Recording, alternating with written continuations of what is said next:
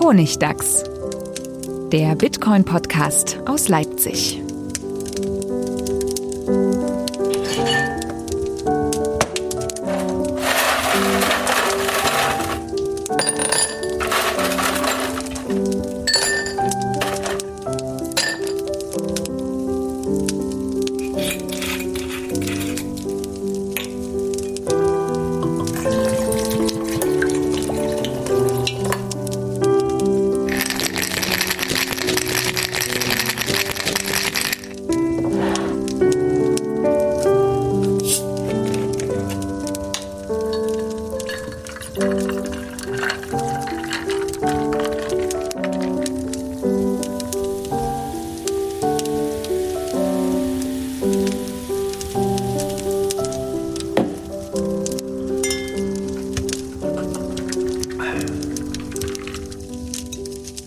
Willkommen zum Honigtags, Folge 85. Diesmal in Rumpfbesetzung wieder nur. Hallo Stefan. Rumpfbesetzung. Hallo Friedemann.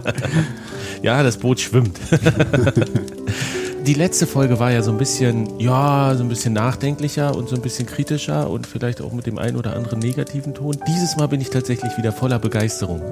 das ist schön, das zu verfolgen. Ich, ich weiß, ja, schön bipolar die Folgen, ne? Himmelhoch jauchzen, zu Tode betrübt. Nee. Aber tatsächlich haben wir heute ein Thema, es wird ein bisschen technischer und sowas. Und ich habe so, bin auf so ein paar Sachen gestoßen, die einfach mich so begeistern. Wieder auf eine ganz gewisse Art und Weise.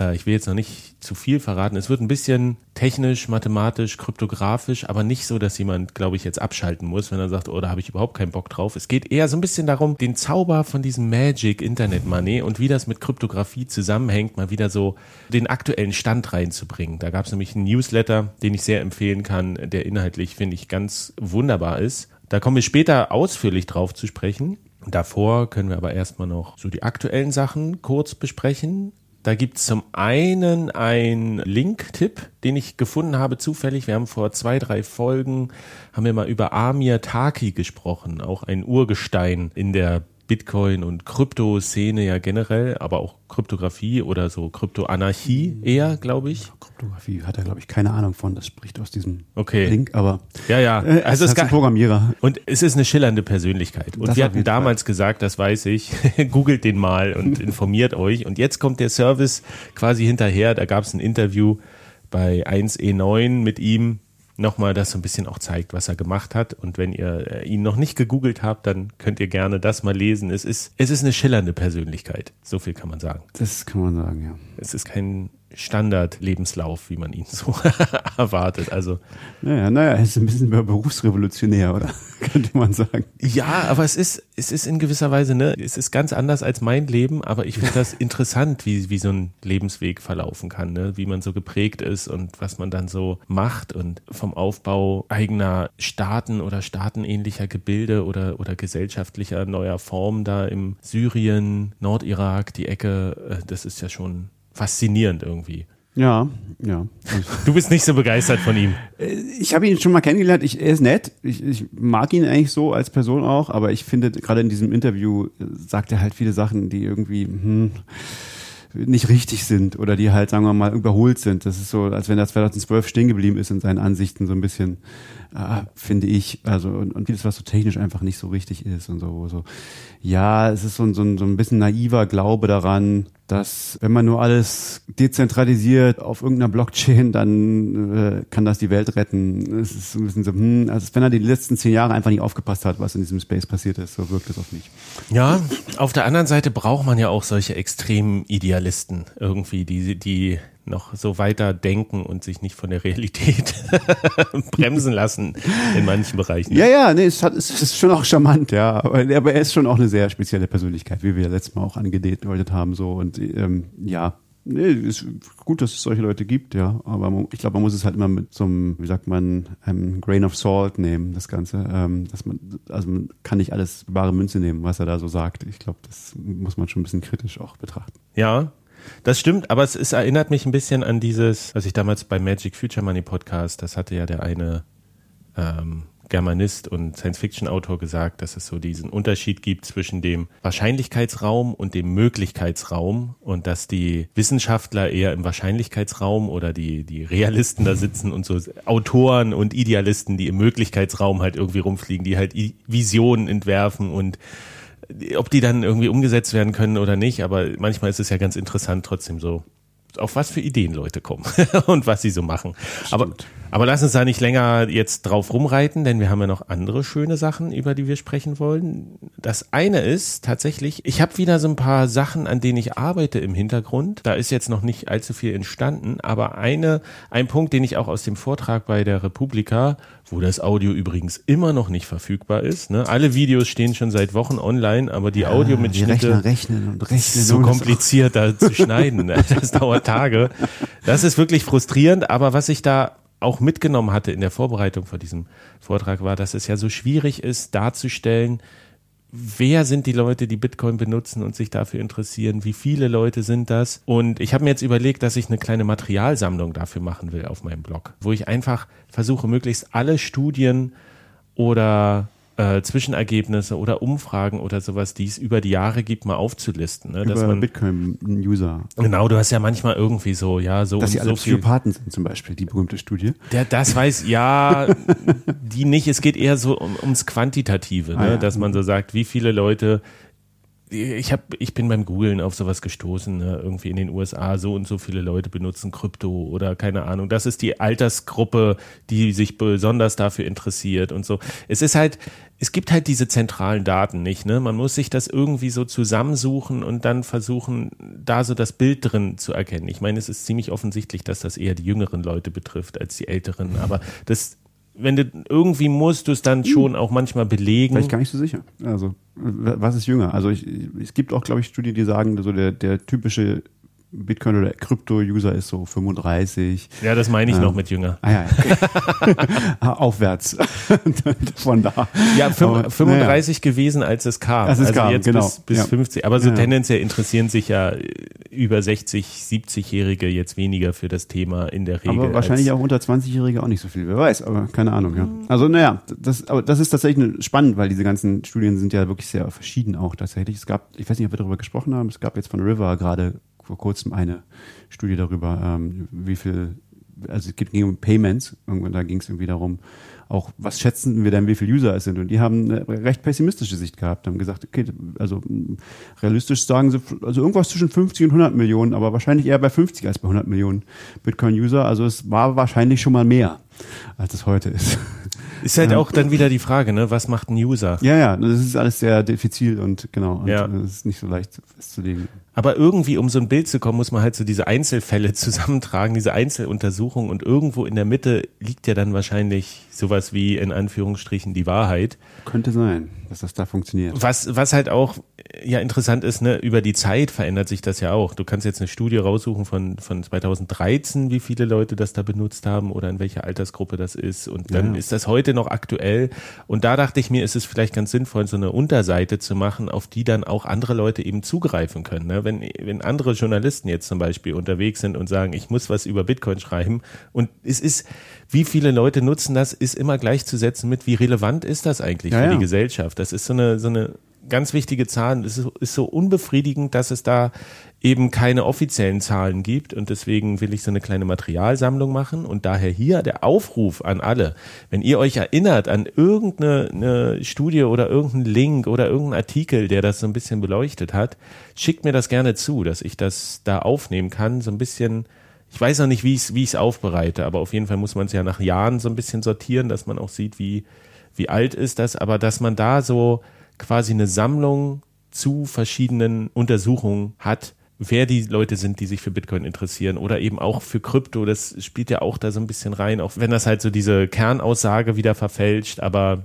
das ist so eins meiner Ziele, da so eine kleine Wissens, Wissensdatenbank aufzubauen, dass man da einfacher drauf zugreifen kann und so ungefähr weiß, worüber man redet denn letztlich. Ob es jetzt so was Pessimistisches ist oder was, ich meine, wir haben von Cambridge da Center for Alternative Finance, die ja immer diese Untersuchung gemacht haben, eine Zeit lang, ne, zu Mining und auch die immer, also das Ja, aber lang, da, ich glaube, die letzte ist jetzt auch von 2020 oder so. Anfang 2020, das letzte, was ich gefunden hatte. Echt? Also die haben gerade, nee, das ist nicht lange, glaube ich, dieses Jahr noch, haben, dieses oder, oder Ende letztes Jahr haben die diese, also da haben die, machen die ja jetzt wirklich CO2-Daten auch und das ist, glaube ich, noch nicht so lange her. Aber ich weiß nicht, ob da so viel zu den immer live. Nutzerdaten drin ist. Zu den Nutzerdaten, nee, Ja. das nicht. Das kann Nee. sein, dass das alt ist, ja. Genau, das, da war nämlich die letzte Quelle so, okay. 2020. Okay.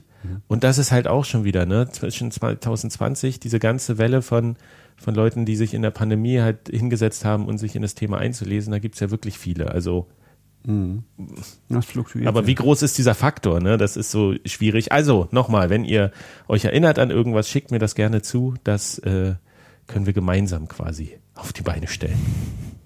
So, wir kommen zum Thema Erfahrungsbericht. Ich habe nämlich die Zeit auch genutzt, seit der letzten Folge meinen alten Note wieder anzuschmeißen. Ah, Ich habe den was, alten was ist das für einer? Raspi Blitz Ah, habe ich hier rumstehen. Aber schon mit dem Raspi 4, glaube ich. Also Mhm. schon ein gutes Modell, was ja auch ganz lange hat man das dann nicht mehr gekriegt. Der war jetzt eine Zeit lang offline und ich habe den in Betrieb genommen und habe natürlich die Blockchain, die drauf war, übernommen und die war so bei 93 Prozent. Und es hat acht Tage gedauert, dass das Ding auf 100 Prozent synchronisiert hat, wo ich echt dachte, wow, das ist Naja, wie lange ist es denn her? Kann, kannst du dich erinnern, wann du das letzte Mal gesynkt hast? Ah, ich weiß nicht, es war so ein Jahr oder Oh, so. ein Jahr, ein Jahr in acht Tagen? Ja, ist immerhin schneller als in Echtzeit. ja, aber das, also das fand ich schon überraschend, wie. Ich meine, es gibt andere Modelle, dass man sagt, man kann andere, andere Hardware verwenden oder so. Aber so ein, ich, ich habe ja auch mit mir gehadert, ob ich diesen Note nochmal in Betrieb nehmen soll oder sowas, weil der ist mal gecrashed und dann hatte ich so, so das Problem, ja, das mit dem Backup, das funktioniert, das ist, ja, man denkt so, das ist so einfach wie bei Bitcoin. Du hast irgendwie dein, dein Seed und dann stellst du es wieder her, aber es war absolut nicht so einfach, ne? Dann irgendwelche Channel State Dateien und selbst mit dem Seed und wo, wo landet das dann und irgendwie Timeout und wo ich so dachte, wow, das ist so mega umständlich, dieses Sicherheitsgefühl zu haben. Und ich muss ehrlich sagen, ich zögere Geld auf dieses Ding zu überweisen. Zu Recht. So. Zu Recht.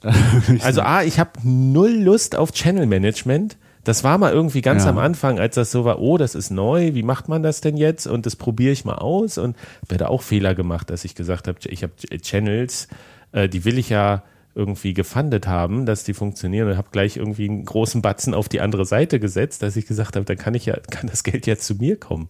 Das ist so eine Eröffnungstransaktion, wo das Geld auf der anderen Seite liegt. nee, das kannst du nicht machen.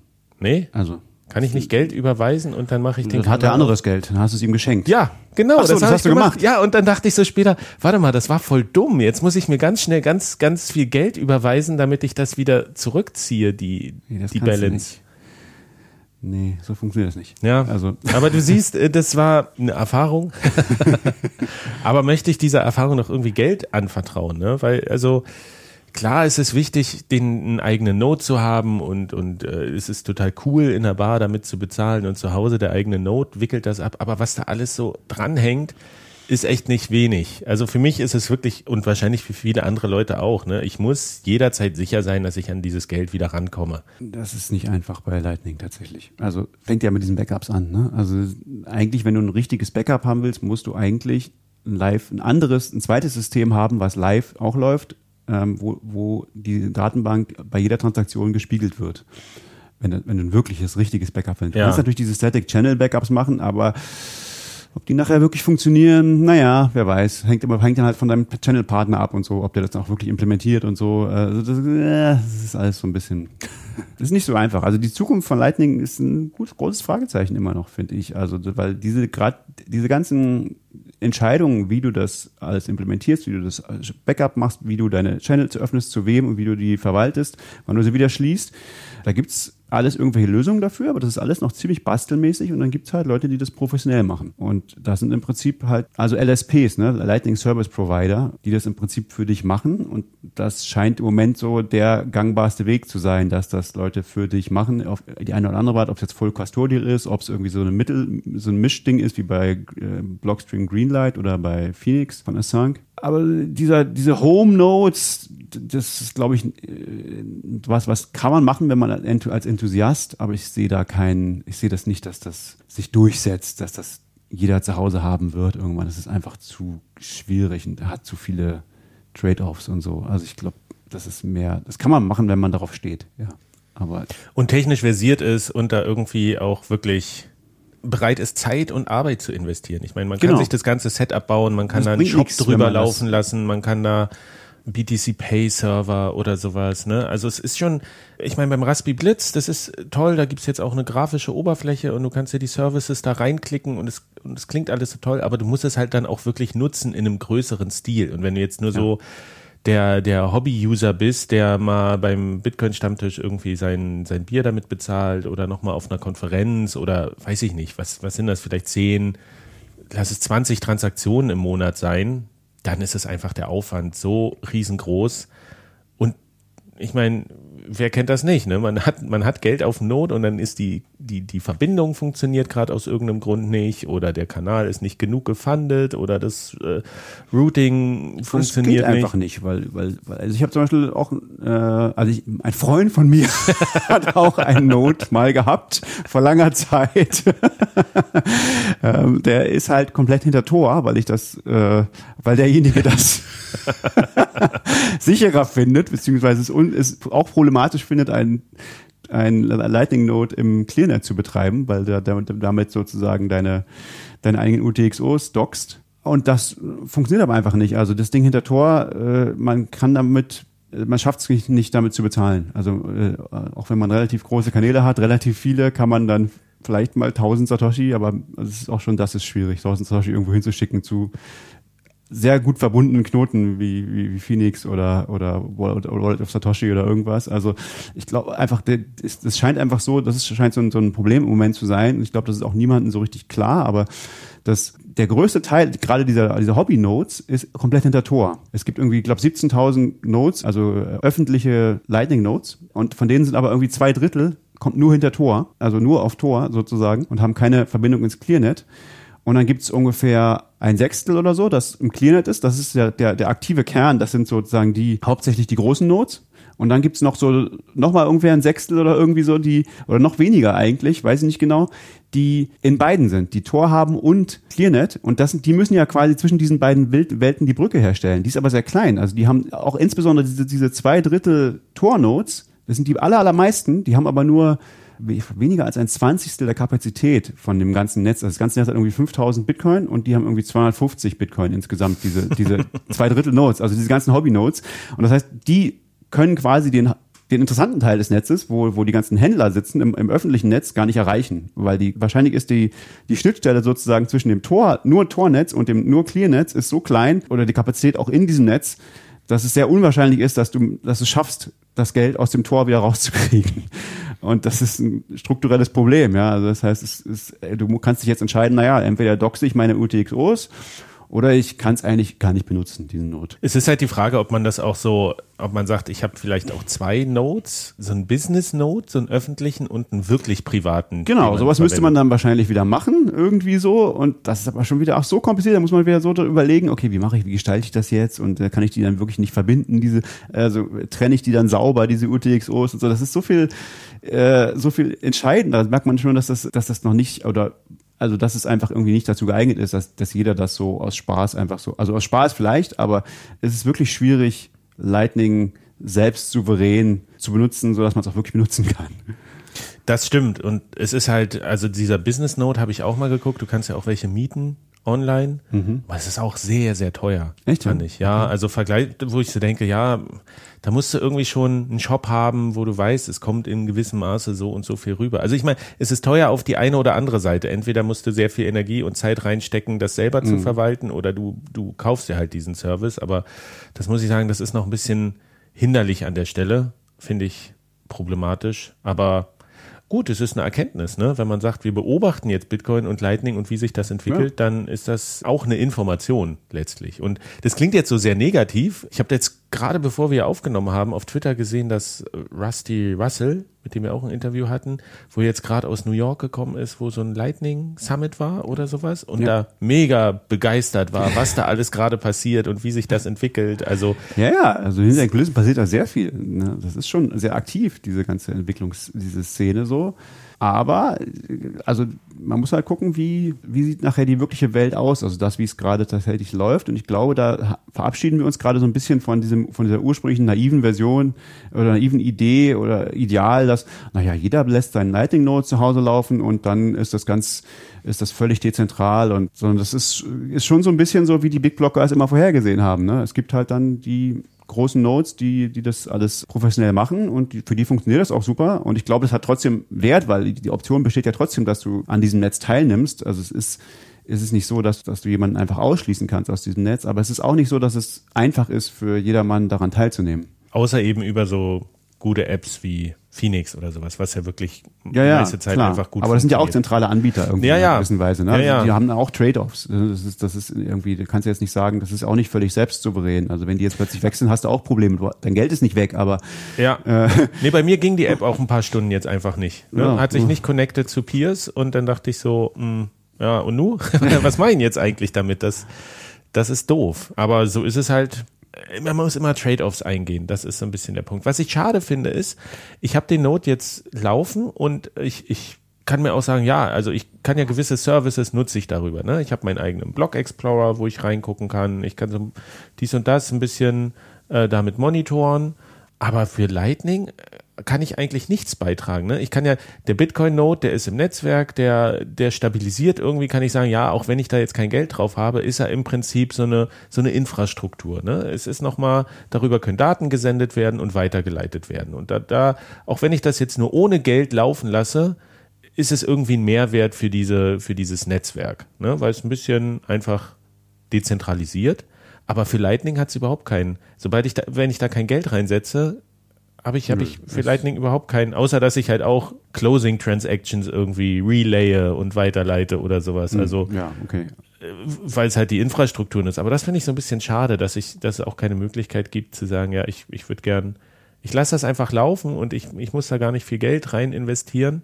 So, und mache trotzdem was Sinnvolles, aber das, naja, das macht verpufft so ein bisschen. Sinn. Nee, da muss man schon tatsächlich Liquidität rein tun, sonst kann das. Genau, aber das ist so diese Hürde, ne? Du musst halt so ein Mindest, Mindest finanzielles Interesse irgendwie oder so ein, so ein großes Investment machen und dann musst du es auch wirklich nutzen. So diese, diese Mini-Lösung, so ein Note laufen lassen und eigentlich nur hier und da mal was zu machen, das, das gibt's nicht. Aber vielleicht ist es einfach so, ne? Das ja, das ändert sich halt eben auch ganz schnell. Also diese, man, man erfährt halt, man lernt halt dabei, ne, was, was geht und was geht, wofür ist das gut und so. Wir, wir, wir lernen sozusagen, wozu ist dieses Lightning Netzwerk gut. Und ich glaube, es ist schon für was gut, ja. Es ist schon sozusagen, es ist eine offene Schnittstelle zwischen, zumindest das, es ist zumindest eine offene Schnittstelle zwischen äh, großen Playern, also zwischen irgendwelchen Leuten, die finanzielle Services sozusagen anbieten. Und ähm, das ist ja auch schon mal was. Ähm, weil da im Prinzip kann jeder mitmachen. Ja? Das ist ja schon mal schon mal ganz spannend. Aber dann gibt's ja jetzt so neue Entwicklungen wie dieses ARC, was jetzt kommt, was was was ähm, wie heißt der ähm, Burak heißt er glaube ich, äh, sich ausgedacht hat jetzt. Das was was ein völlig anderes Modell wieder darstellt und was eine völlig neue Idee ist sozusagen, was auch mit diesem Lightning gut zusammenpasst. Und da du, da hast du ein völlig anderes User-Modell. Die Idee von ihm ist sozusagen, du hast da, das ist sowas wie wie diese Cache oder Fediment-Server, ne, wo du sozusagen sowas wie eCache hast. Aber das Problem ja bei diesen Fediment- oder Cashew-Servern ist ja, dass die dich bescheißen können. Die können ja das Geld, was sie, was sie dir geben, müssen sie ja nicht wirklich haben. Sie könnten ja Fractional Reserve betreiben oder einfach abhauen mit dem Geld oder was auch immer. Ähm, das heißt, du musst denen vertrauen und dieses A, das habe ich jetzt erstmal so richtig verstanden sozusagen. Also eine, eine Art, man kann das auf ganz verschiedene Arten sehen, aber eine Idee, die, die das, die, wie man das sehen kann, ist, ähm, was es schafft, ist, das völlig trustless zu machen. Also du hast so einen, so einen Server, der, der sozusagen dein ganzes Geld für dich verwaltet und das, die Transaktionen für dich macht im Prinzip.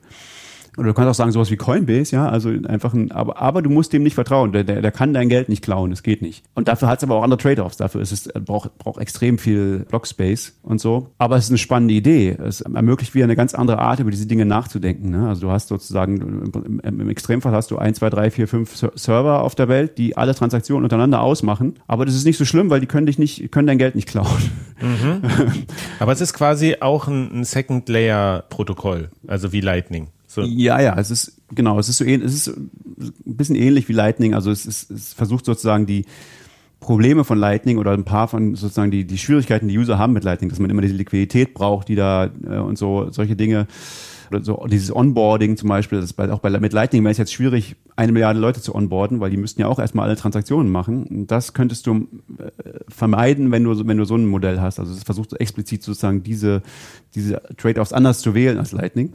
Mhm und würde auch gut zusammenpassen mit Lightning, könnte man mal eine ganze Folge drüber machen. Ist sehr komple sehr komplexes ich, System. Ich, ich finde das spannend, also wenn das, wenn sich das, wenn die Kompatibilität gegeben ist. Ja, ja, das ist auf jeden Fall explizit so gedacht, also ja. dass, das, dass das sehr gut sich ergänzt tatsächlich, weil du hast da im Prinzip sowas, diese zentralen Knoten, ja, die können äh, miteinander, untereinander via Lightning sprechen, diese Dinger, aber für jeden Knoten, die, die skalieren quasi unendlich. Also der könnte plötzlich eine Milliarde User haben und es würde nicht viel mehr Blockspace brauchen, als wenn er nur drei User hat. Ja. Aber, es, aber jeder von denen braucht sehr viel Blockspace. Also so, oder er braucht halt alle fünf Sekunden eine Transaktion veröffentlichen, sozusagen. Deswegen kannst du gar nicht so viele von denen haben. So viel passt gar nicht auf die Blockchain. Es passen vielleicht nur 100 von denen auf die, obwohl die können sich auch wieder einigen und die zusammenfassen. Aber da gibt's, es ist noch alles sehr, sehr, sehr neu und äh, sehr äh, drüber nachgedacht, was man damit überhaupt machen kann. Aber, aber ich will nur sagen, es gibt da wieder ganz neue Ideen, wo, wo noch, wo man noch überhaupt nicht weiß, zu welchem Userverhalten oder zu welchen Angeboten das nachher mal führen wird. Und dieser Weg von sowas ist halt sehr lang. Bei Lightning sind wir jetzt irgendwo, wo wir merken, aha, okay, das, das macht Sinn. Ja, man kann damit in El Salvador überall bezahlen. Nach acht Jahren. Nach, aber was nicht so viel Sinn macht, vielleicht ist, dass jeder zu Hause so seinen Not hat und ähm, damit selber bezahlt. Das ist eher ein Randfall, sagen wir mal so. Mhm. Ja, und man kommt nicht anders drauf, als es tatsächlich aus der Realität abzulesen am Ende. Ne? Ja. Die gibt, klar kann man das, gab es Leute, die das vorhergesehen haben, wahrscheinlich. Natürlich. Aber andere haben was anderes gesagt und wie willst du es beurteilen, wer jetzt recht hat, außer du äh, probierst es aus und hast halt in regelmäßigen Schritten, dass du das auch wirklich evaluierst und das dich da auch nicht verbeißt auf irgendeine Sache und sagst so, ja, nee, aber trotzdem in, in zehn Jahren wird jeder seinen eigenen Node haben und das muss so sein, weil es muss dezentralisiert sein und wir haben nur Lightning, sondern dass, dass man halt auch das ist halt das Wichtige, ne? so selbstkritisch das zu reflektieren und zu sagen, wo stehen wir denn jetzt und was hat halt tatsächlich funktioniert und was hat nicht funktioniert und sich dementsprechend dann wieder neu zu orientieren. Und das ist, das kann auch mental manchmal ein schwieriger Prozess sein, ne, weil du halt irgendwie kill your darlings, ne, wenn du irgendwie ja, ja. Jahrelang an was geforscht hast und über das gegen jede Kritik verteidigt hast, auch mit guten Gründen und dann aber trotzdem sehen musst, na ja, so ganz vielleicht hatte ich doch nicht recht und ich fange wieder von vorne an mit einem anderen, ne, das ist das ist nicht leicht. Aber deswegen ist es ja auch so schön, dass das ein offener Prozess ist, ne? dass das nicht abhängig ist von einigen wenigen Leuten, die das irgendwie sich da was ausdenken müssen, sondern dass immer wieder neue Ideen reinkommen und, und äh, diese Open Innovation, genau. äh, dass, dass das so ein kollektiver Prozess ist, Sachen zu überprüfen und zu, zu diskutieren und äh, eben Lösungen zu finden und Probleme zu benennen. So. Mann, da haben wir uns jetzt, ich wollte nur kurz meine, meine Erfahrung mit dem Node sagen. Ich lasse den jetzt trotzdem weiterlaufen erstmal. Man weiß ja nie, ne? Und weil ich, weil ich sage, ich habe hier die bis mein kleiner Teil Infrastruktur zum, zum Bitcoin-Netzwerk das ist es mir wert, die Stromkosten. Ja, es ist auch nett, das ab und zu mal einfach auszuprobieren und damit drum zu experimentieren und mal zu erfahren, wie sich das wirklich anfühlt. Auf jeden das Fall. Das ist schon irgendwie wichtig, dass man, dass man, sonst ist es halt wirklich nur was sehr Abstraktes, wenn man seine Coins irgendwo bei irgendeiner Bank hat im Prinzip oder so. Oder wenn man, dann ist es halt so, ja, okay, äh, eigentlich nutze ich es nicht so richtig. Ne? Und also es, man muss schon irgendwie, glaube ich, ah, muss gar nichts, aber man, es ist, glaube ich, schon, es hilft, es ist, ist nützlich, Dinge auszuprobieren und, und mal, selbst wenn's, wenn man nachher merkt, okay, das ist alles furchtbar kompliziert und das bringt mir jetzt persönlich gar nicht so viel, man hat trotzdem was dabei gelernt, denke ich. Auf jeden Fall. Ne? Und, und gerade wenn jetzt noch so neue, neue Schnittmengen sich auftun, wie zum Beispiel zu Nosta, ähm, ja. wo ich ja tatsächlich auch ein bisschen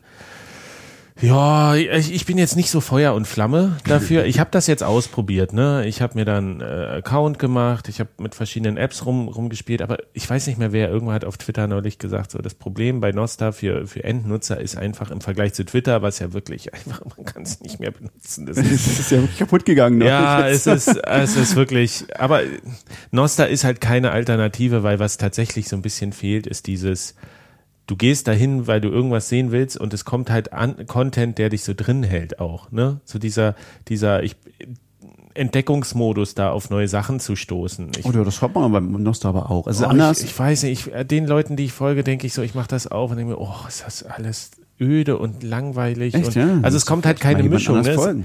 ja, ja, ja, aber selbst da wird mir, gibt es nicht so einen guten Algorithmus, der mir irgendwie das vorschlägt oder dass man auch ein ganz anderes Thema reinkommt. Ne? Wenn ich sage, rechtsradikale Memes ab und zu mal reinspült. Das muss es ja nicht sein, aber es geht halt immer nur um Bitcoin und ich sehe da irgendwelche AI-generierten Bilder und äh, es ist so dieses, es ist ein bisschen sektenhaft auf das, was ich jetzt bisher gestoßen bin. Und es ist halt so monothematisch, ne? Ja, ja. Du hast halt nicht, dass du mal Inspiration Das- von was anderem bekommst, wo du dann dich irgendwo verlierst, so. Und das ist, du machst es auf, hast du deine Bitcoin-Dosis und dann machst du wieder zu. Und das ist, Das, das ist es so schon. dieser Netzwerkeffekt Wobei ist ich habe gering. neulich ein Argument dafür gelesen, dass es tatsächlich irgendwie, es gibt, gibt sagen wir mal, eine, eine Hoffnung, dass es eigentlich genau das Gegenteil eintreten könnte bei Nostra. So, weil bei, bei Nostra ja irgendwie sehr viel möglich, du kannst ja damit alles Mögliche machen. Du kannst ja, kannst ja sowas wie Twitter machen oder du kannst auch sowas wie Facebook machen oder sowas wie, äh, keine Ahnung, was gibt's noch für soziale Netzwerke? I, I, wie heißt das andere? Ähm, Instagram.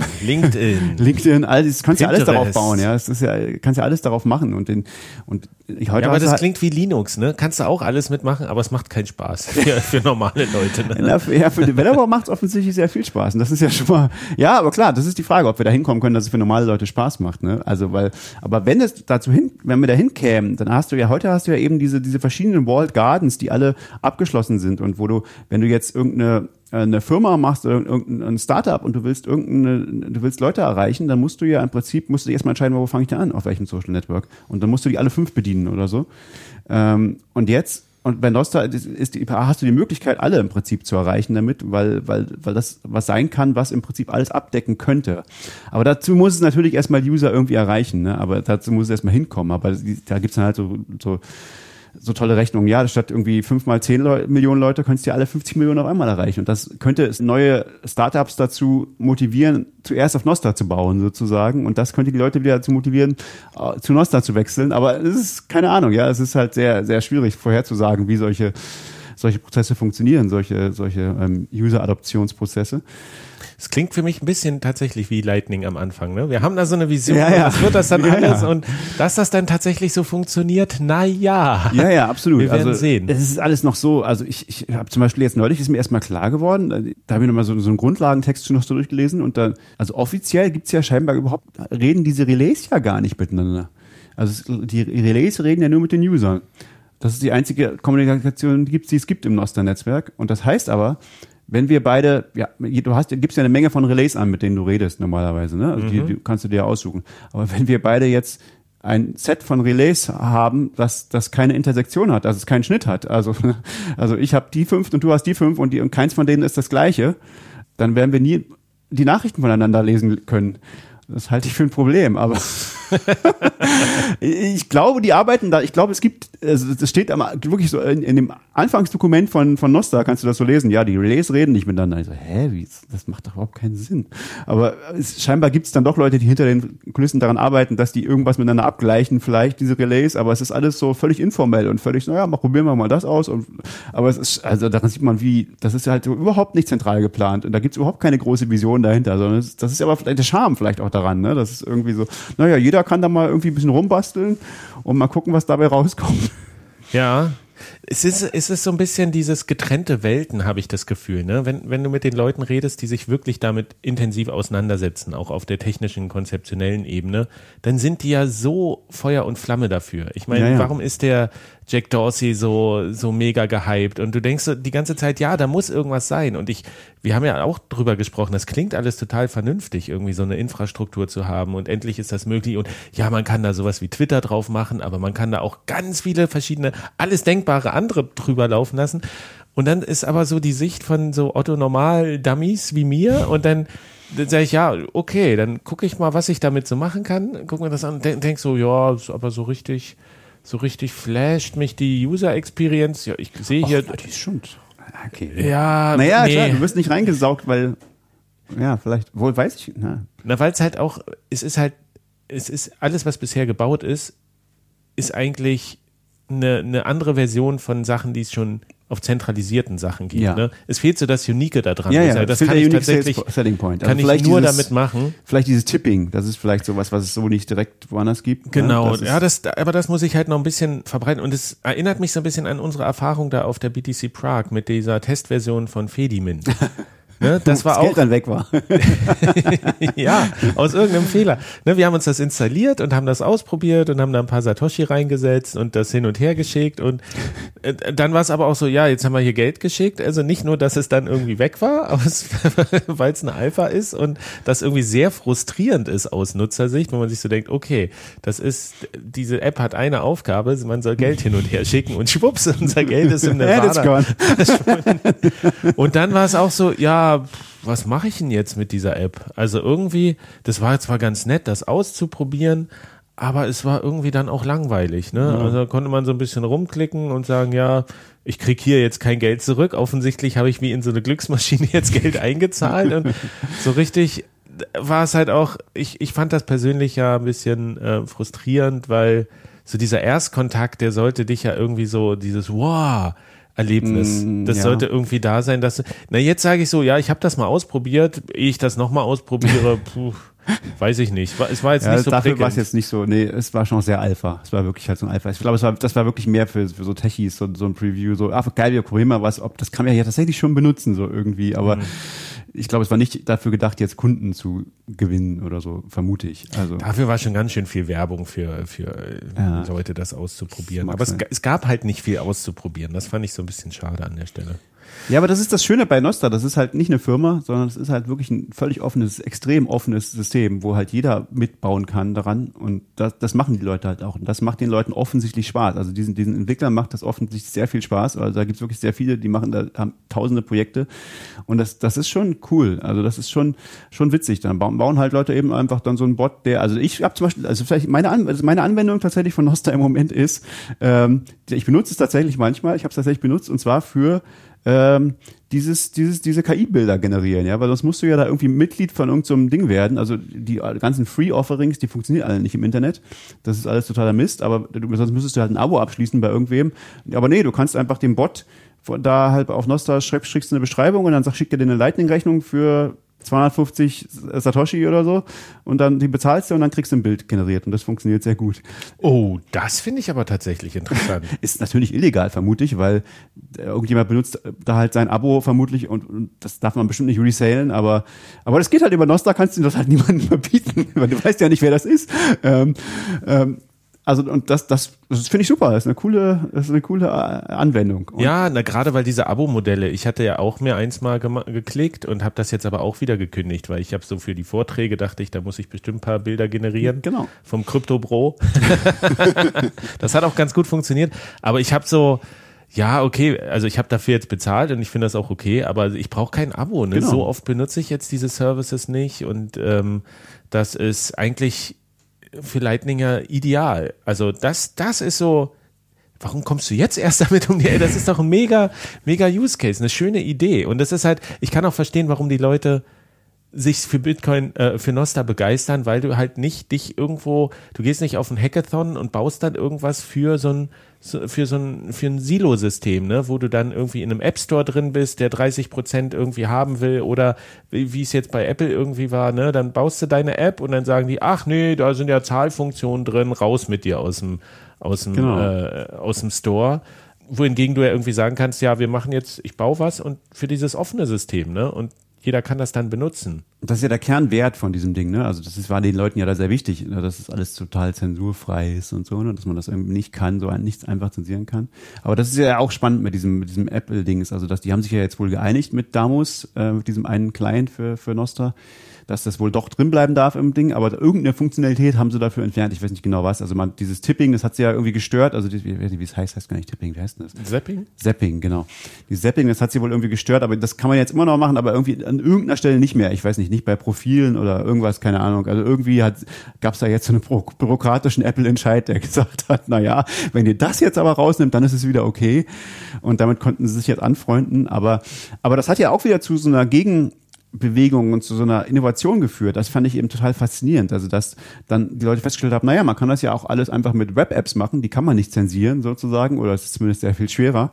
Und dann haben wieder andere Leute gesagt, naja, aber Web-Apps sind halt nicht so richtig sicher, weil, aus verschiedenen Gründen, aber vor allem so, weil die, wenn du denen jetzt deinen Private Key gibst, dann hast du im Prinzip den ganzen Browser als, als Sicherheitsloch, als Sicherheitslücke, der diesen, der, der, wo irgendjemand was irgendwas mit deinem Private Key machen könnte. Und dann haben aber andere schlaue Leute sich überlegt, na, da gibt's aber eine coole Lösung. Und zwar gibt's jetzt Apps, zum Beispiel für Apple, eine heißt äh, Nostore, ähm, die, die machen nichts anderes als deinen äh, dein Private Key zu verwalten, zum Beispiel für Nostar. Und äh, die funktionieren als ein, als ein Browser-Plugin dann für Safari oder was auch immer für einen Browser du hast. Und du erlaubst dann diese, dieser Web-App, die, die eigentlich dein Nostra-Browser ist, in deinem Browser, in deinem Safari, dieses Nostore, also diese, diese App zu benutzen. Also du, du benutzt der so, erlaubst der sozusagen für dich zu signieren, dieser, dieser App, die nichts anderes macht, als dein, dein, dein Private Key zu verwalten. Und dann erlangt diese Web-App oder dein Browser keine direkten Kontrolle über deinen Private Key, sondern kann halt nur auf dieser Webseite für dich bestimmte Dinge signieren. Und du kannst halt genau erlauben, was er machen kann und was nicht.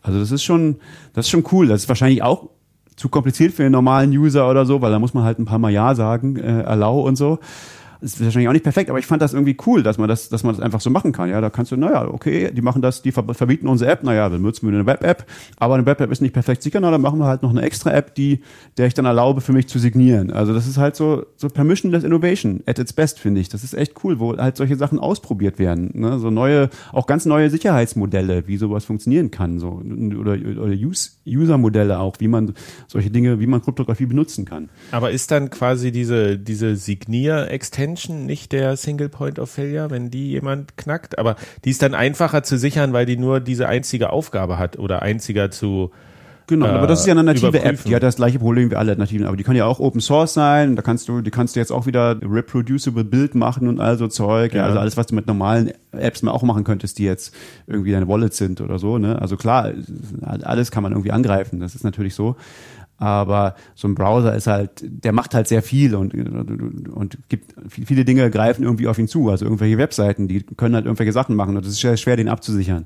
Aber wenn du jetzt so eine, so eine App hast, es ist immer besser sozusagen erstens Concerns zu trennen, also Dinge zu trennen, die zu sagen, okay, die App kann, macht wirklich nur das, genau, das macht es halt einfacher zu, zu überprüfen und, und, dann aber auch zu sagen, was kann diese App, was darf diese App überhaupt, ja, die, mit der App, mit dem Private Key kann ich jetzt zum Beispiel gar nicht irgendwie Geld ausgeben, sondern ich kann halt nur äh, Nachrichten von diesem, also e-, Events von diesem Typ signieren oder mhm. so, ne? Sowas kannst ah, du halt dann, okay.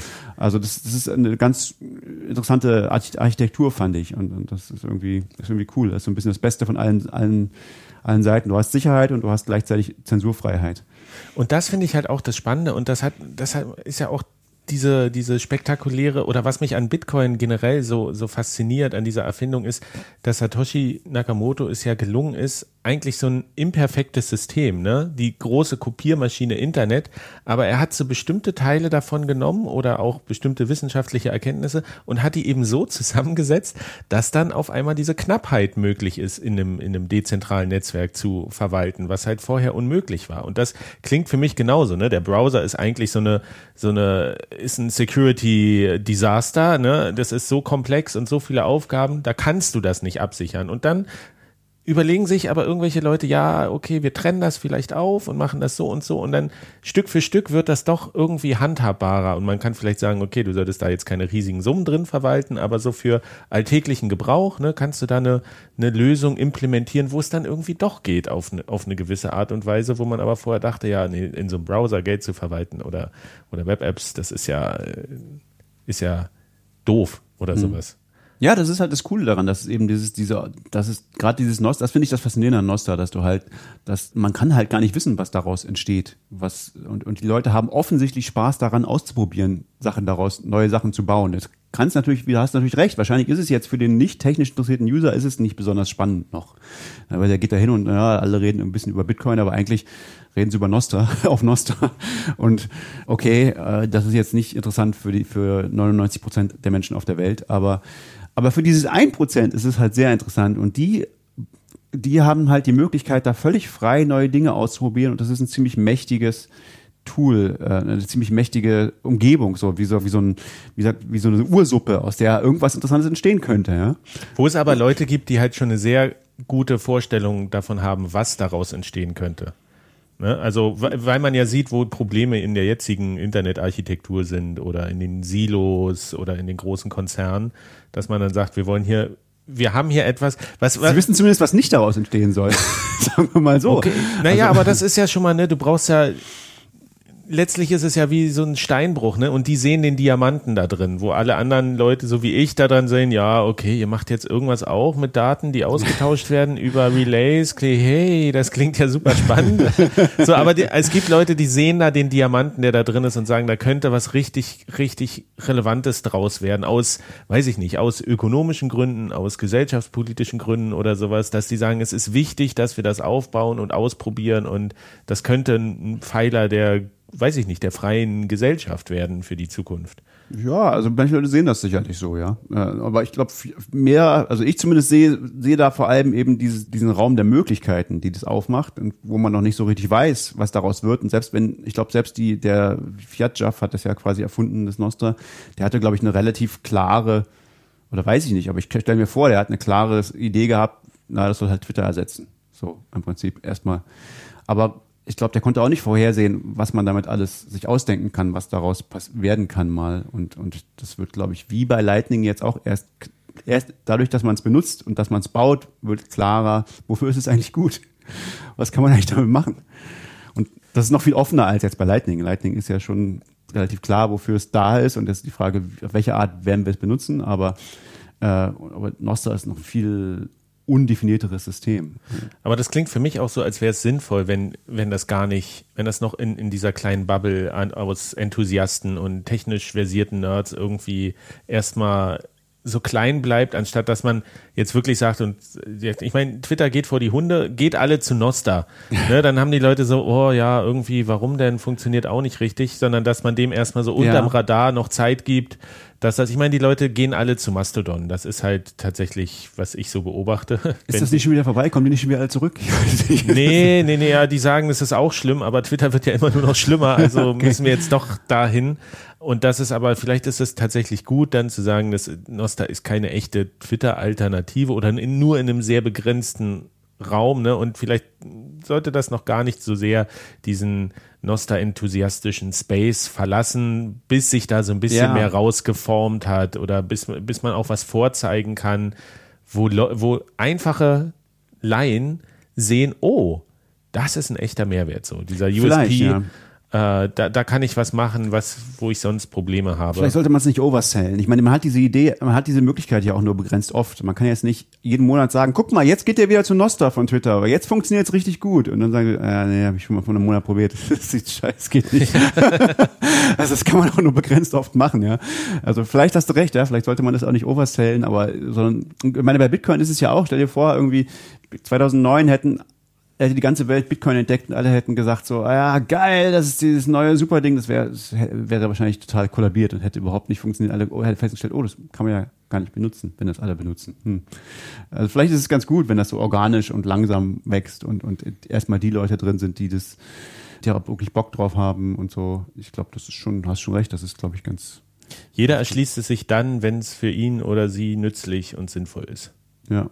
Und zum anders als bei Bitcoin ist es ja nicht so schlimm, wenn man da spät. Obwohl, naja, es hat natürlich auch early, äh, früh, früh zu kommen, hat natürlich bei Bitcoin viel, viel Vorteile gehabt, hat irgendwie bei Nostra natürlich auch sowas. Wenn du in so einem sozialen Netz früh kommst, dann bist du natürlich auch plötzlich äh, auch jemand, der unglaublich viele Follower hatte wahrscheinlich irgendwann, weil du bist halt schon immer dabei gewesen.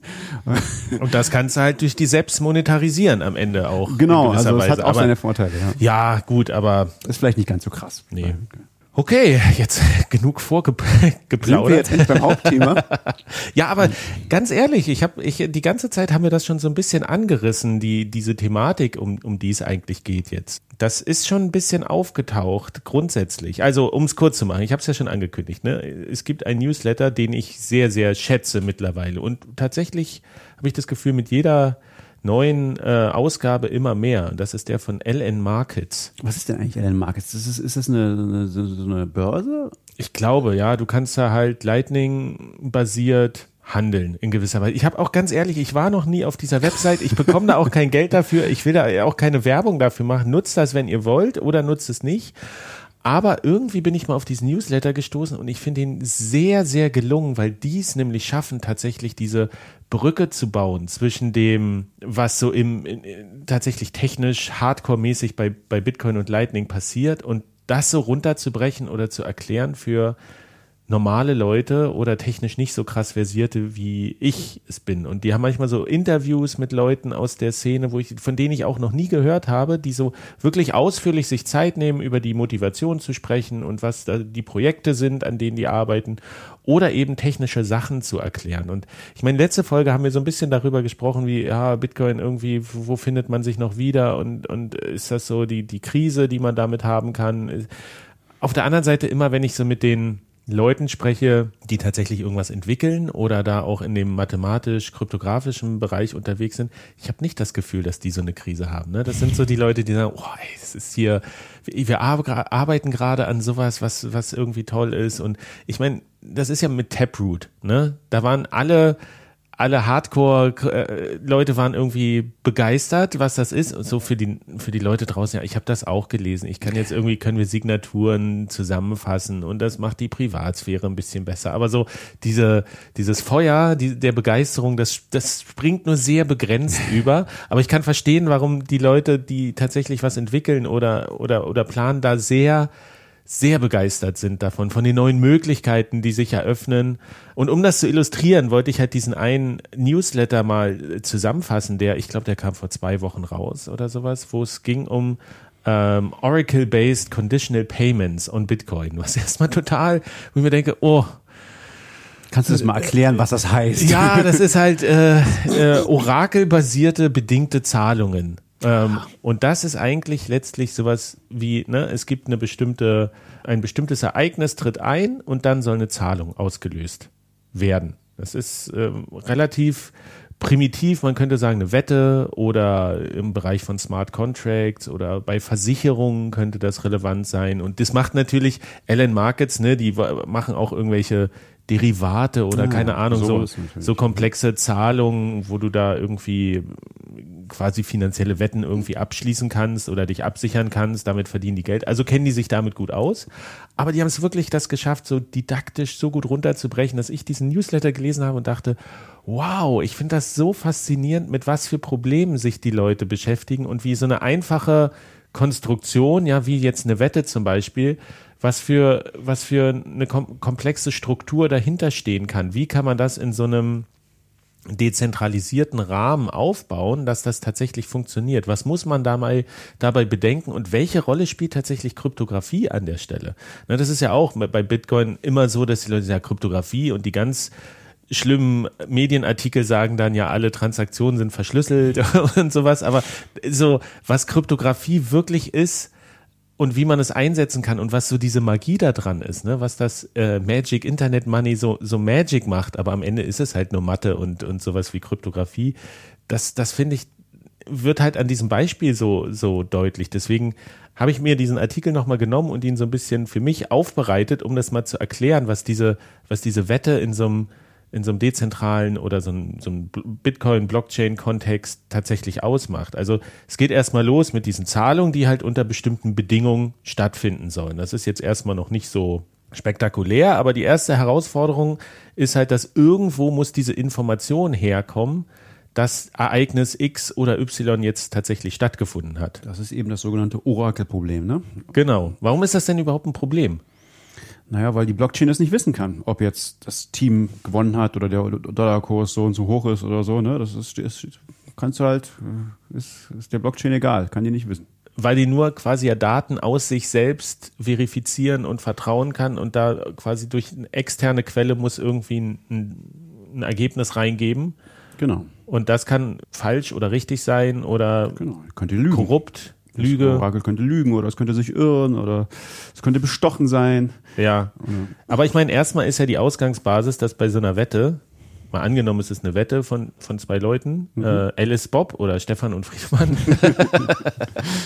Aber das ist ja, ne, Wettschulden sind Ehrenschulden. Der eine gewinnt, der andere verliert und sagt, okay, ich habe verloren, ich akzeptiere es, hier ist deine Kohle. Das ist Genau. ja der, der einfachste Fall. So würden wir das untereinander machen, weil wir uns ja kennen, aber die Idee ist ja hier, das Problem ist natürlich, bei die ganzen, diesen ganzen Internetsachen, dass Alice und Bob sich nicht unbedingt kennen müssen und sich nicht vertrauen müssen und sie könnten, sie könnten sich einfach nur auf irgendeinem Messageboard getroffen haben, dass halt Leute matcht, die über bestimmte Dinge äh, wetten wollen und dann haben sie vielleicht gar keine Ehre.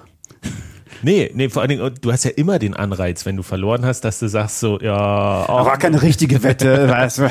ja, nee, das ist jetzt äh, die, die und die Bedingung ist nicht erfüllt und ich habe es nicht so gemeint und alles und es gibt ja keine Konsequenzen. Ne? Also was macht man dann normalerweise, wenn um, um sich abzusichern, dass so eine Wette überhaupt stattfinden kann?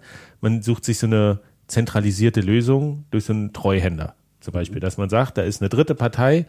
Ne, wir einigen uns auf diese Wette und geben unser Geld einer dritten Partei und die gibt dann quasi dem Gewinner äh, zahlt die aus und der Verlierer hat dann keine Chance irgendwie zu sagen, ja, das, das war halt nicht so und äh, ich zahle jetzt doch nicht. Das ist der sogenannte Escrow, sagt man auf Englisch dazu, aber ist Treuhänder, genau. genau. Aber das ist eben das Problem, zentralisierte Lösung, ne? Single Point of Failure. Der, der Treuhänder kann, könnte einfach verschwinden mit dem Geld und sagen, macht ihr mal eure Wette Das wäre eine Sache, die passieren kann, ja. Zum Beispiel, genau. oder sonst. Er könnte auch mit dem Verlierer einen Deal machen und, und sagen, ah ja, nee, komm, äh, wir teilen uns das Geld. Das stimmt, ja. Also er ist, er ist nur begrenzt vertrauenswürdig an der Stelle. Ähm, er löst zwar das Problem irgendwie, aber er verschiebt eigentlich das Problem auf eine andere, andere Stelle. Oder er könnte auch, er könnte auch von, von einer der Parteien irgendwie äh, bambuselt werden. Ja? der, sagt, ja, na, nee, guck mal, ich habe hier, der, der gibt ihm einen falschen, einen falschen Zeitungsausschnitt, wo er sagt, guck mal hier, dieses, dieses Team hat gewonnen, siehst du? Ja, signier doch mal bitte, äh, schickt mir doch mal bitte das Geld. Ja. Ja, also das könnte ja alles Mögliche passieren. Ja. Oder die Kommunikation könnte gestört werden. Oder so. Der Verlierer könnte ja auch sagen, wenn ich das Geld nicht habe, soll es niemand haben. Und verhindert, dass irgendwie eine Auszahlung stattfinden kann. Oder DDoS den, den Escrow oder so. ja, es ist viel, viel möglich. Ja. Okay. Und da, interessanterweise, gäbe es wieder eine Lösung, die hier vorgeschlagen wurde. Und das war äh, Multisig. Ne? Also mehrere Schlüssel braucht man, um eine Transaktion zu lösen. Und das, das einfachste Setup wäre, man braucht zwei von drei Schlüssel, um eine Transaktion, also quasi man hat irgendwo das, das Geld hingeschickt, was die Leute gewettet haben, und dann, um das Preisgeld wieder freizugeben, braucht man zwei von drei Schlüsseln. Und einfach alle Parteien bekommen einen Schlüssel. Das ist der, äh, die beiden Wettgegner und der Treuhänder. Ne? Und dann hat man wieder, wenn der kooperative Fall ist, man sagt, die beiden sind sich einig, ja, der, der Verlierer akzeptiert, dass er verloren hat, signieren die beiden einfach die Transaktion und fertig ist. Und man braucht diesen Treuhänder gar nicht. Und nur im Streitfall kann man den irgendwie hinzuziehen.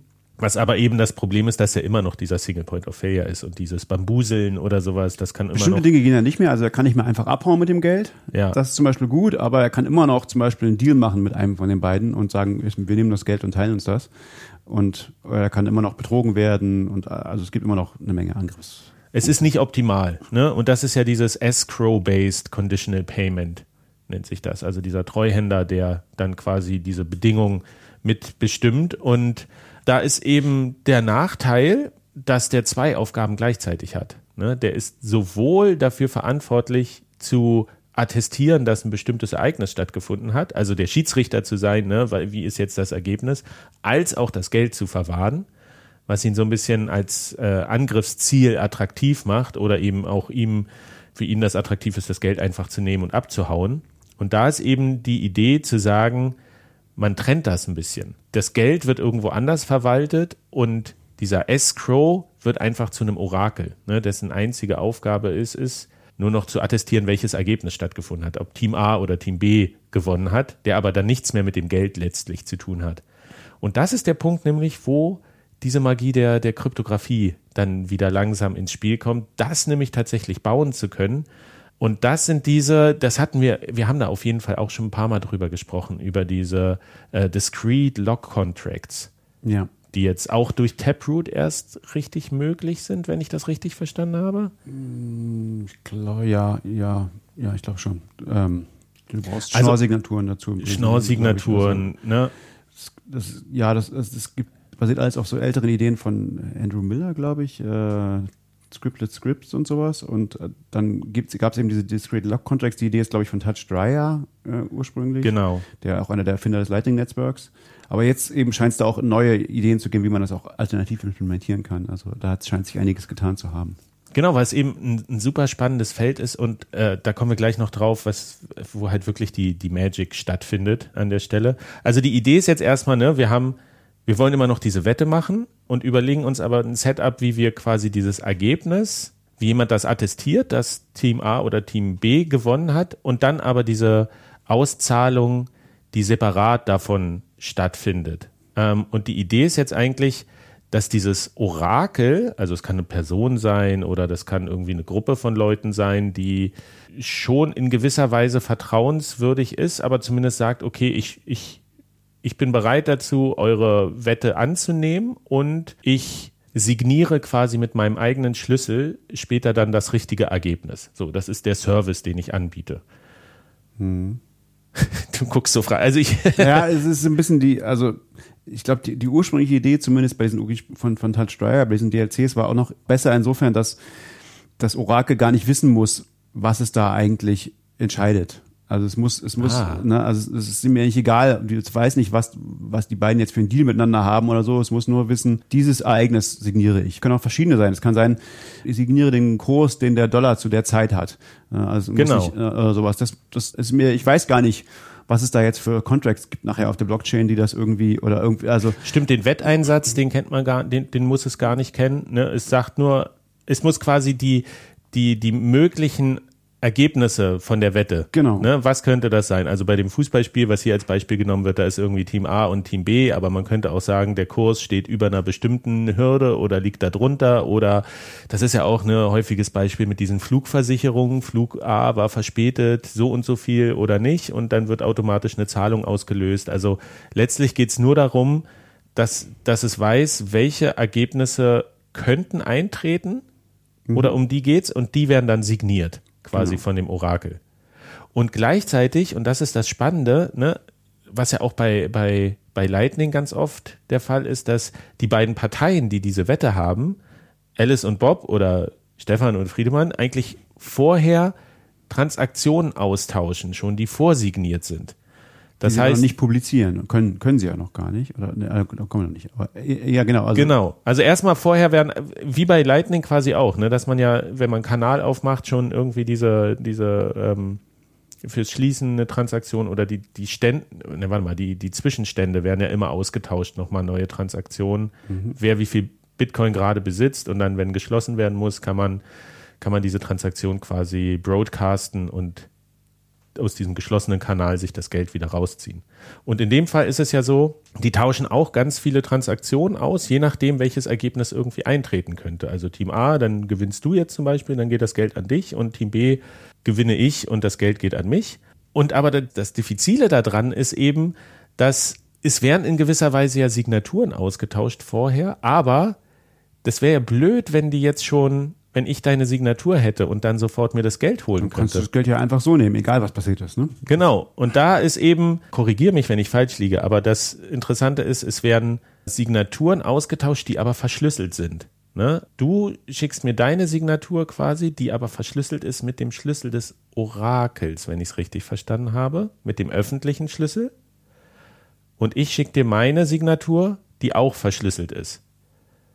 Und das heißt, wir können die noch nicht einsehen und müssen aber jetzt quasi irgendwie rausfinden, wie kann es denn möglich sein, dass der mir auch tatsächlich eine richtige Signatur, die, die auch eine Transaktion auslösen kann am Ende. Also ich darf ja nicht, vor der Wette darf ich nicht wissen, darf ich mir das Geld noch nicht einfach holen, bevor das Ergebnis. Genau, aber du musst trotzdem wissen, dass das, was du da, was ich dir jetzt da gegeben habe, dass es nicht irgendein Müll war. Ich habe dir einfach irgendwelche zufälligen Daten geschickt und das, also wir könnten, also die, die naive Idee, das zu machen, ist ja, wir könnten, ich könnte dir die Transaktion verschlüsselt schicken und verschlüsselt mit dem mit dem Schlüssel von dem von dem Orakel und dann gibt dir das äh, das entschlüsselt dir das oder irgendwie ja mhm. aber da kannst du ja nicht sicher sein dass ich dir nicht irgendeinen Quatsch gegeben habe der gar nichts bedeutet der gar keine Transaktion ist also muss das irgendwie so, so gestaltet sein, dass du checken kannst, dass das tatsächlich die Transaktion ist, die du haben willst, aber du kannst sie noch nicht einlösen. Du kannst sie noch nicht, nicht broadcasten. Aber das, und das ist doch tatsächlich der Punkt, wo ich dann auch, als ich das gelesen habe, dachte, wow, hier beginnt wieder dieser, dieser Teil, wo Kryptographie so diesen, diesen Zauber auf mich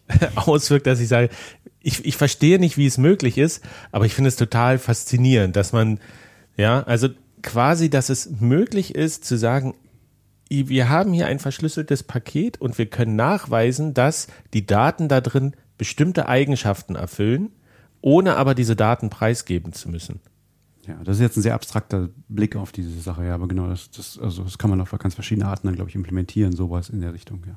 Ja, aber für mich als mathematischen Laien, äh, Mathe-Leistungskurs, das war mein Highlight, finde ich das ja toll, ne? Ich habe ja, irgendwie ein Paket toll, das geht, ja. und ich weiß, da ist was also, drin, ich kann mir sicher sein, da ist was ganz Bestimmtes drin, aber ich weiß, also ich kenne nicht die Details davon. Und das ist ja was, was wohl jetzt erst über Schnorr-Signaturen und Taproot richtig ermöglicht wurde, wenn ich das richtig verstanden habe. Beziehungsweise gibt es da, glaube ich, unterkonkurrierende Konzepte wie dieses en Encryption-Scheme, was halt äh, diese, diese Überprüfbarkeit beinhaltet, wie das umgesetzt werden kann.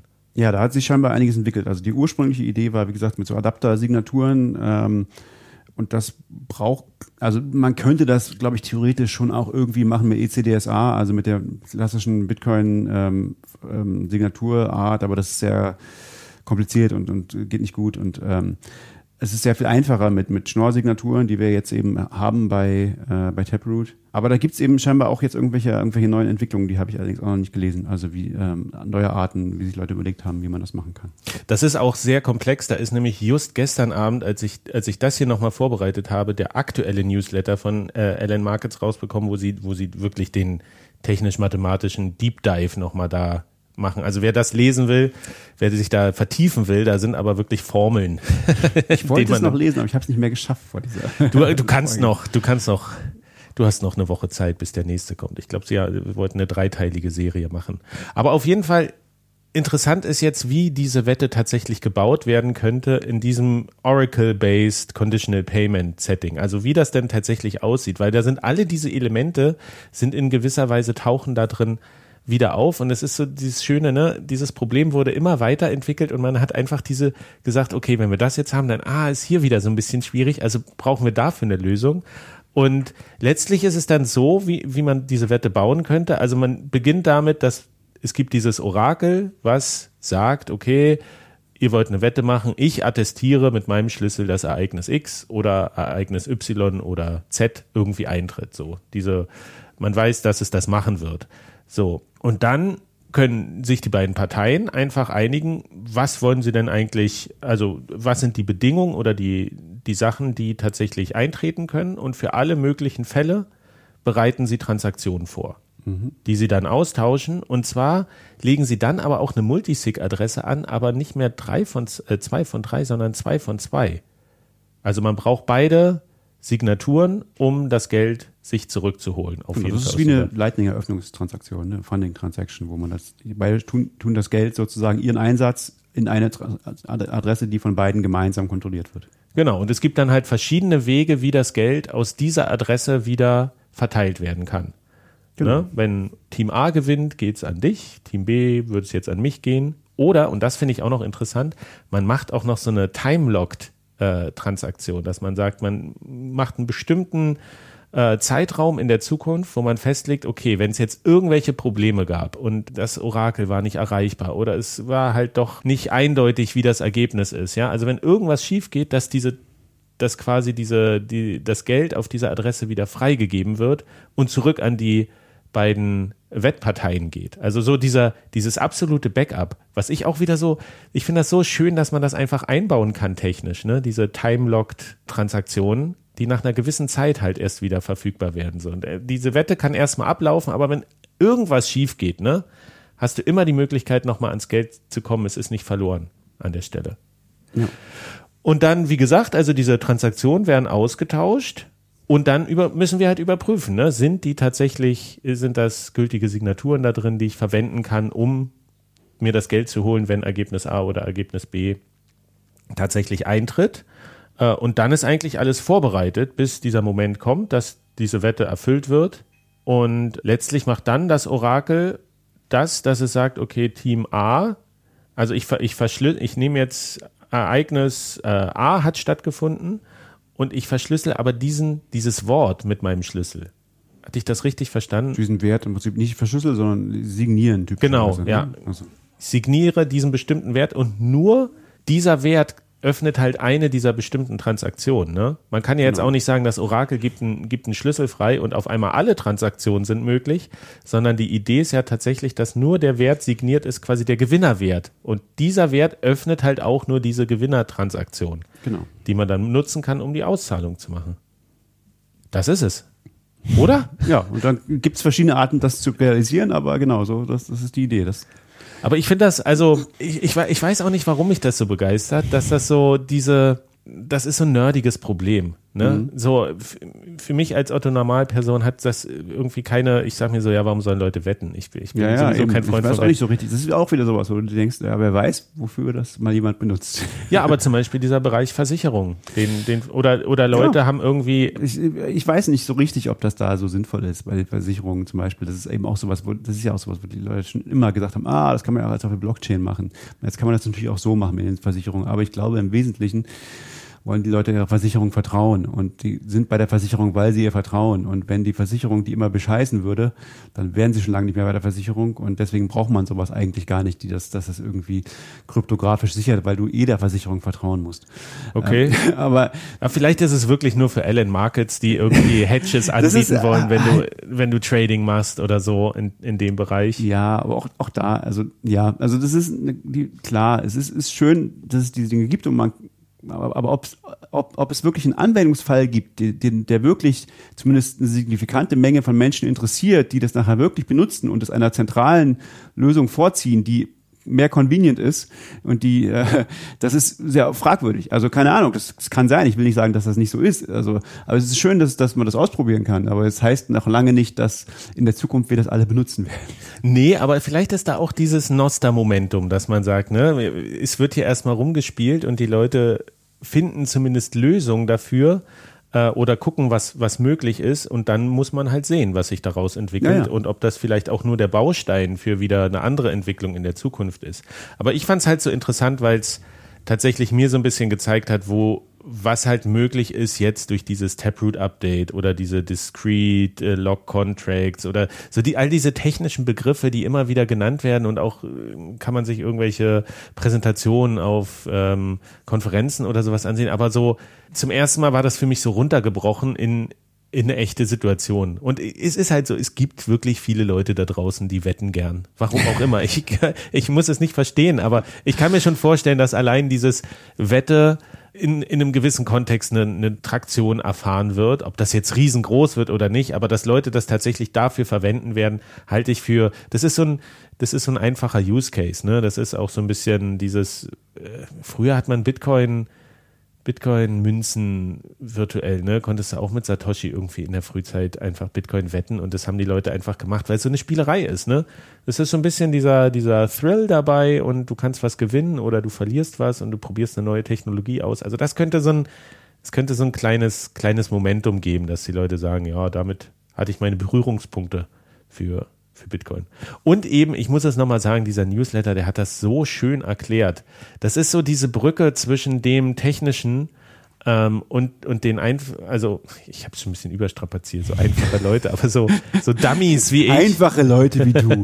Das habe ich Nein, schon Dummies. gehört. ich bin ein Dummy.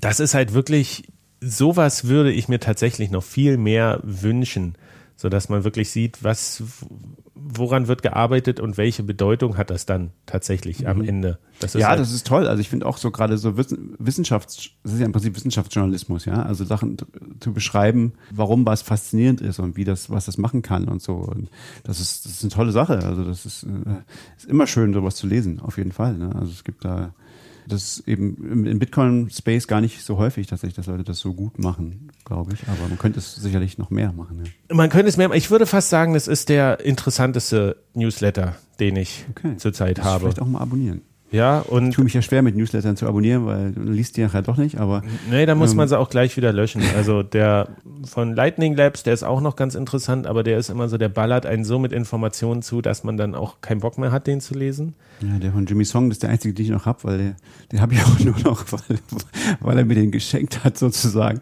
Weil der ist normalerweise kostet der was, aber wenn man irgendeinen Open Source Beitrag geleistet hat, dann da kriegt man ja, kriegt man den dann umsonst, aber deswegen will ich ihn nicht abbestellen, aber eigentlich steht auch nicht mehr so viel Spannendes drin. Nee, nee. hat, hat er nicht einfach alle übernommen, in denen die da schon waren und alle neuen nur noch paid? Bei mir hat sich nichts verändert, seit ich den Echt, kriege. Ja. Ah, krass. Ich habe ihm auch nie gesagt, dass ich irgendwas mache. Vielleicht kennt er mich.